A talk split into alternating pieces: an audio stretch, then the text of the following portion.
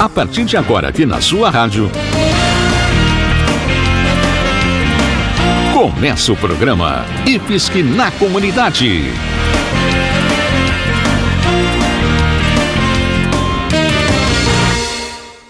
Nosso abraço para todo mundo que nos escuta em Jaraguá do Sul, Guaramirim, Corupá e Massaranduba. Começa agora o programa IFSC na comunidade, onde a gente sempre traz informações úteis e curiosidades, além de lembrar quando tem vagas para você estudar de graça nos cursos do Instituto Federal de Santa Catarina, o IFSC, uma das melhores escolas profissionalizantes do nosso país.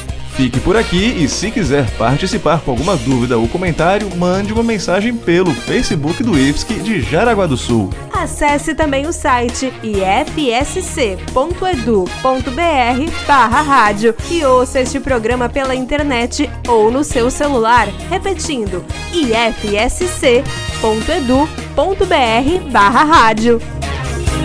Você já parou para pensar na sua relação com a tecnologia e os equipamentos tecnológicos que existem à sua volta? Será que a tecnologia te serve ou é você que serve a tecnologia? Para falar sobre a nossa relação frente ao uso massivo da tecnologia, com ênfase nesse momento que estamos vivendo da pandemia da Covid-19, o jornalista Daniel Agostinho conversou com a professora do IFSC, Mara Rubia Tais. Vamos conferir?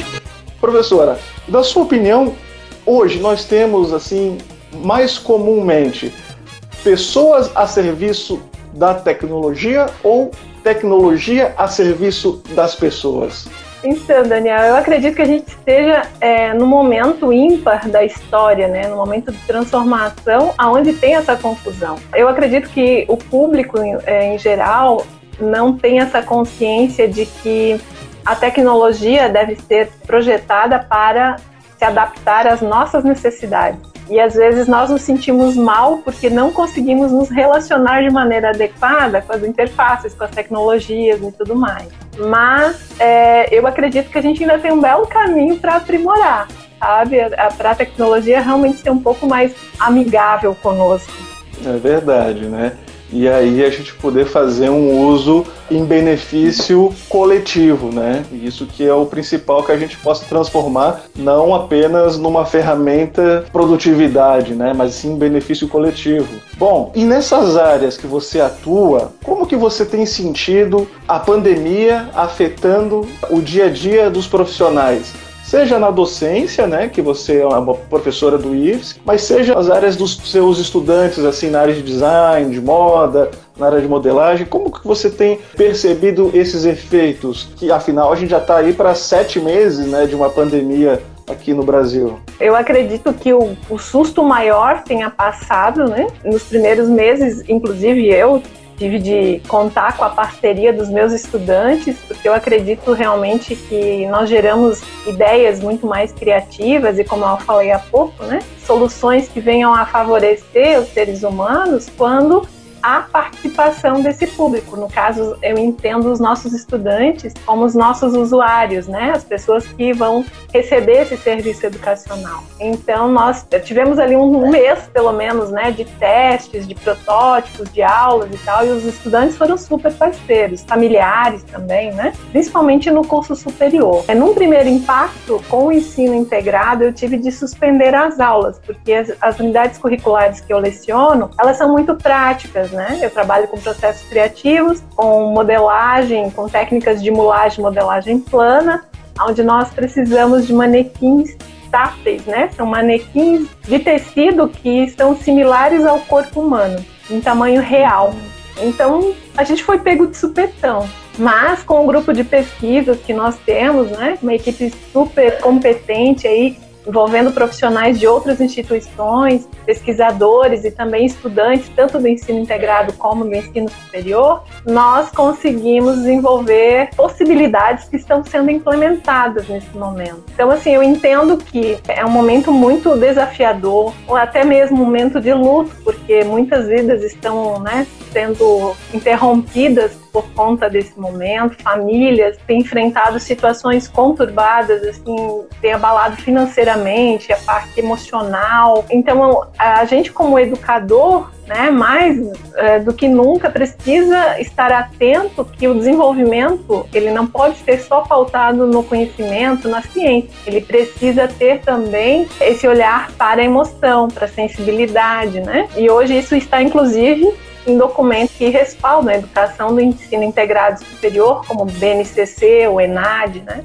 Então eu acredito que é um momento bem desafiador e também eu, eu percebo como um momento de oportunidades de crescimento para professores, servidores em geral, profissionais de educação e estudantes, familiares. É um momento que a gente precisa realmente se unir a favor de encontrar soluções mais favoráveis. Muitos de nós, né, eu inclusive, conhecemos pessoas que ou fomos diretamente afetados ou conhecemos quem foi diretamente afetado, né? E eu acho que nesse caminho de valorização da vida e da, das pessoas, eu acho que a gente entra bem no foco da nossa conversa de hoje, né? Que é justamente a valorização do fator humano, do ser humano, frente a esse crescente uso de tecnologia nos processos produtivos. Eu queria que você falasse um pouquinho sobre esse tema, né? Como é que isso está se evidenciando cada vez mais frente ao uso muito comum de máquinas, aplicativos, muitos processos que têm ali o seu glamour de usar aí uma tecnologia, uma ferramenta, mas que evidenciam aí que se não tiver aí um ser humano, um processo humano por detrás, não funcionariam, talvez. Eu entendo esse como um momento de grande responsabilidade dessa geração. Algumas pessoas falaram muito sobre inteligência artificial e do cuidado, do zelo, né? E nós temos de ter, porque na verdade essa inteligência artificial aprende aprende conosco. Então, fazendo esse, esse link, né,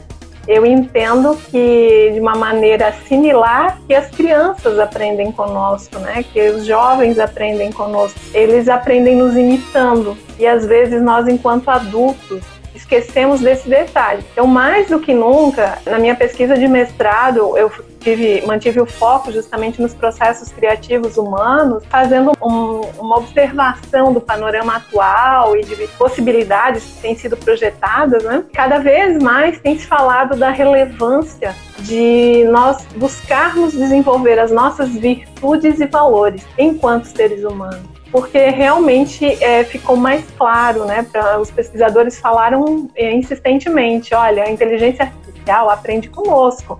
Nós não podemos mentir, nós temos que cuidar, né, a intensidade daquilo que nós estamos ensinando, porque é complexo, né, esse momento. A gente não tem noção exata nem do que o efeito que o uso contínuo dos celulares faz conosco, né, com o nosso cérebro, com a nossa mente, com a nossa saúde no geral imagina a convivência com inteligência artificial de uma maneira mais ampla, né?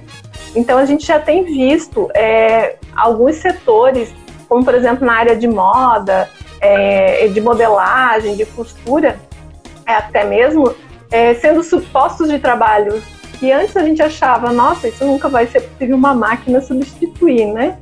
Mas estão sendo substituídos esses postos de trabalho. Então, num primeiro momento, eu acredito ser normal esse estranhamento, essa preocupação, né, que nós enquanto sociedade temos, poxa, e aí, como é, onde é que essas pessoas vão trabalhar, né? E a próxima geração, como é que vai, vai ficar?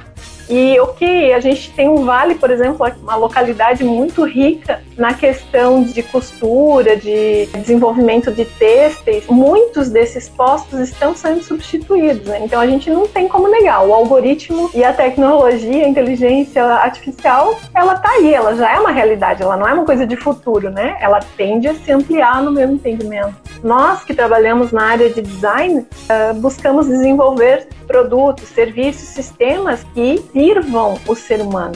Né? Então, o design, ele hoje, né, ele não, não foi sempre assim. Hoje ele tem mais essa relação de manter o foco, é, o ser humano como o centro do teu desenvolvimento. A gente precisa estar cuidando de cada detalhe. Então, seja para desenvolver uma roupa, um avião, um carro ou uma inteligência artificial, acredito eu, nós temos sempre que entender a parte física, emocional, desse ser humano que vai fazer uso. Então, design cada vez mais ele tem se tornado complexo e necessário. Então, eu acredito que hoje é, nós somos conclamados como educadores também para nos tornarmos cada vez mais conscientes que uma aula que você projeta, que eu projeto, né, um, um serviço público que a gente promove, ele atende ao ser humano.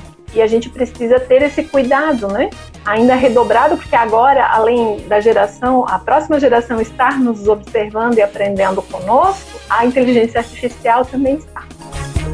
O programa IFSC na comunidade é feito pelo Instituto Federal de Santa Catarina, uma escola federal que oferece de graça cursos de graduação, cursos técnicos e cursos de curta duração. Não importa se você tem o um ensino médio completo ou ainda não terminou o ensino médio, o IFSC sempre tem uma opção para você estudar gratuitamente e com muita qualidade. Saiba mais sobre o Instituto Federal IFSC aqui na nossa região acessando os sites jaraguá.ifsc.edu.br ou gw.ifsc.edu.br ou ainda procure pelas unidades do IFSC de Jaraguá do Sul no Facebook. Você está ouvindo o programa IFSC na comunidade.